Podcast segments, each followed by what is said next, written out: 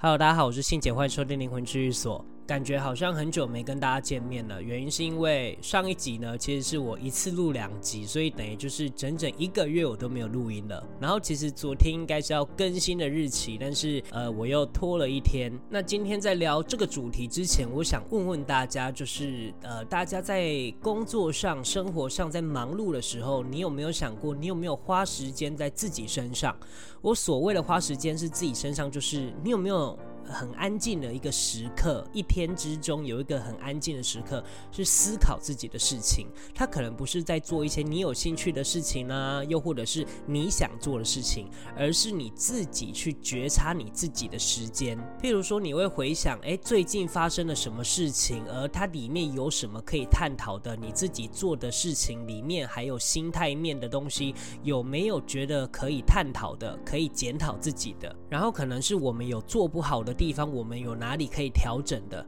诸如此类的这种思考自己、觉察自己的时间，我相信大家其实应该会很少这种时间，因为大部分大家都忙碌嘛，然后或者是做自己有兴趣的事情，往往会忽略自己很内心的声音。那我今天就要想跟大家分享有关于弗洛伊德的一个三个我的一个心理状态。我会想讲这个主题，是因为我一直关注一个中国的频道主，他里面讲的内容啊，还有他一直以来心态面不断的进步的状。状态其实会影响到我，我觉得他也是一个很懂得思考自己的人。然后他讲了有关于弗洛伊德的这三个我的心理状态，其实我觉得这很值得跟大家分享。那我就是用我自己的观点跟大家分享。然后我希望大家听完这个主题之后，可以有一个时间，就是好好去思思考自己在做的所有的事情，或者是你生活上面对的所有困境，或者是抉择的时候，你心里是怎么想的？弗洛伊德说，人有三个我。那个第一个我呢，就是本我。那个本我大概会出现在零到三岁之间。那个本我展现的东西，大概就是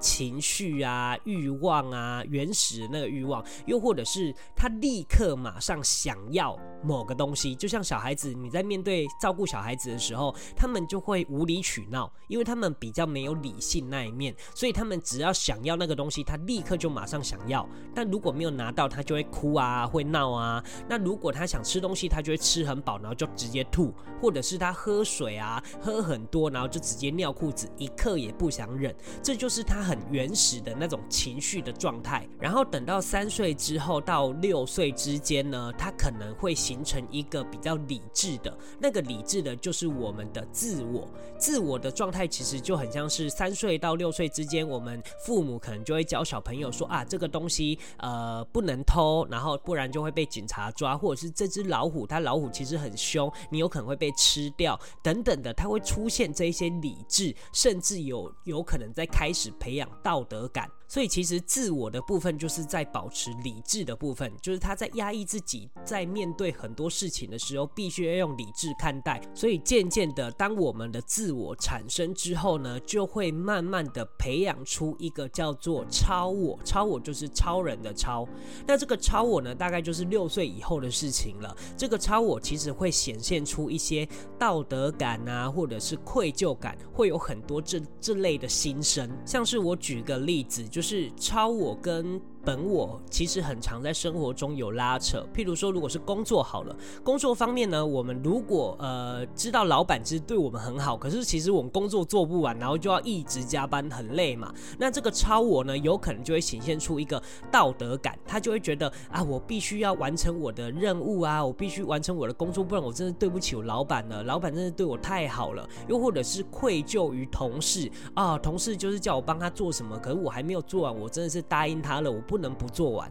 可是本我呢就会想说，我回家就是想好好休息，泡个澡，吃个东西，吃零食啊，然后追剧，怎么了吗？我就是想要轻轻松松的啊。所以这时候本我跟超我就会不断的拉扯，它就会出现很多种声音。我相信大家应该都有这种经历，又或者是我们很常会受到父母的道德绑架，或者是情绪勒索。那这时候你的超我就会想说，我的父母养育我成人，然后我应该就要听他们的话。回报他们，做他们想要成为的人。所以我就会觉得说啊，如果我没有这样子做的话，我会非常愧疚，我就会产生那种愧疚感。可是你的本我就会想说，我们都是第一次活啊，为什么我要活成你要的样子嘞？如果没有听你的话，我就真的是十恶不赦了吗？所以其实我们内心啊，在面对很多事情的时候，基本上都是超我跟本我在拉扯，而这个自我就是调节这两个声音之中的一个比较理性的调节剂。所以当你的本我跟超我都非常强烈的时候，你的自我就很难自我调节，所以就会内耗的很严重，精神内耗就会越来越严重。所以你会觉得啊，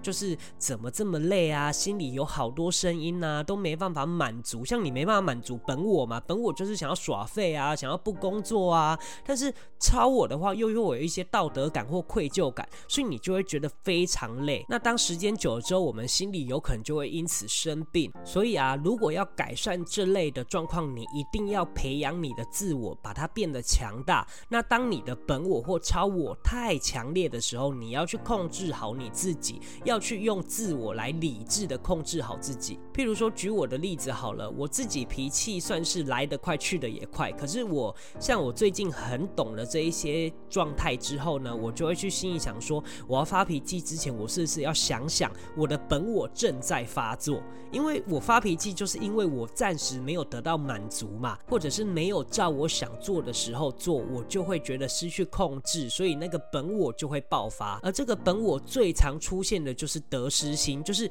当我给你意见的时候，你如果没有照着我做的时候，我会有得失心，我就会觉得说，你为什么不照着我做呢？我为什么不照着我说的做就好了呢？就不会发生这种事情啦。所以其实呢，真正在帮一个人，应该是提点他，而不是教他怎么么做。这样子你就不会有得失心，而且他所有的反应都无关你，你应该要去守好自己责任上的东西就好了。譬如说，这句话是我责任上该说的话，我说给你听，你要不要听是你的事情，你的决定，但无关于我，也不会影响我。所以，当我们守好这些责任啊，这些理智的时候，我们的自我就会越来越强大。那当我们面对超我太强大的时候，像是父母亲可能要求我们做哪一些事情，可是那不是我们责任上该做的事情啊，那我就会去告诉我自己说，我已经把我的责任做到了，那这些事情是你的责任，我不该去担任你的责任。如果你扛了别人的责任，然后又受伤了，不管是心理或者是物质上面的，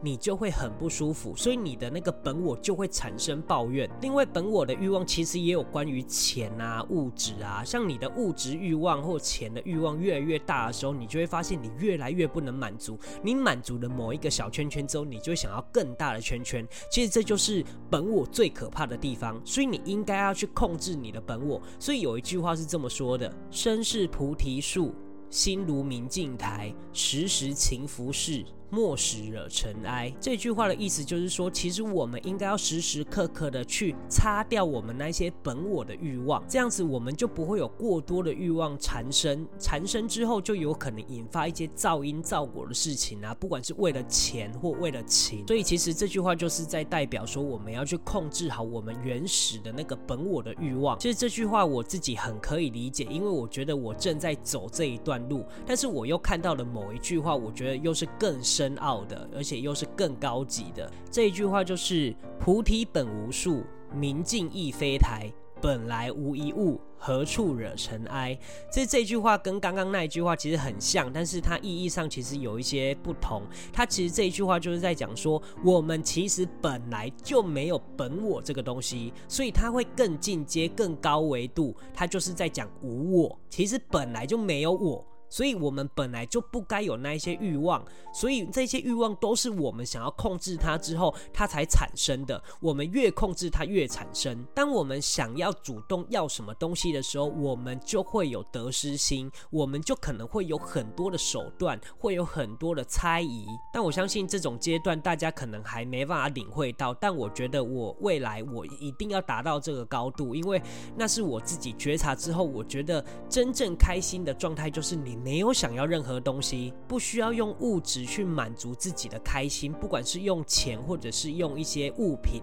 那大家都是活在唯物主义嘛，但是我觉得我应该是要以唯心主义为生活的目标，但也不是说我们唯心主义就不赚钱啊，或者是钱不重要，而是这一些钱够用就好，而且你做好你自己责任范围该做的事情，我们就可以好好的生活，好好的照顾家庭，把更多的时间留给自己。那给自己就是给自己思考的时间。当然，最近其实我想了很多事情，就是有关于我自己性格上的缺陷，又或者是我自己一些难关。我会思考这些，是因为我觉得可能我几辈子以前都没有过过，都没有通过这一些考验，而我这辈子又觉得那是一个问题了。那我既然都已经接触修行了，那我应该是要觉察自己，去自悟、自悟自己的问题，然后去解决。这可能比较是跟人的修行有关，而不是那些无形的。当然是如果你把你的人修得够透彻的时候，无形的就会更好理解。后来我明白一个道理，就是。当我们在呃追求信仰的时候，我们会发现那个信仰其实都是方便法，方便法就是好让我们理解的。可是我们很常会依赖这一些方便法，把它当作是我们信仰或者是保护自己的一个方法，那你却没有去理解它的意思，甚至把它的意思融入在自己的生活当中，而不是一样画葫芦。因为他们面对的难关跟我们现在面对的难关是完全不一样的。每每一个人都有自己的关卡要过，所以他们的难关不代表我们，他们只是提供他们的经验法则，然后方便我们去吸收他们的经验，而不是他们所有说的东西都可以套用在我们自己身上，而是取决于我们要吸收他们的精华。而我相信这是信仰里面最重要的一个目标之一，所以我希望大家听完这一集之后，可以去思考自己，多一点时间去理解自己或觉察自己，或许你会有很。多意外的收获，你也可以从你的生活中不断的去调整、去执行、去改变。做这些调整都不需要跟别人证明什么，你只需要去突破自己人生的某一些关卡，不管是外在的或内心的。当你突破这一些难关之后，你就会发现你自己内心会得到无比的满足。好的，那这一集我就分享到这边，谢谢大家收听灵魂治愈所，我是信姐，我们下次见，拜拜。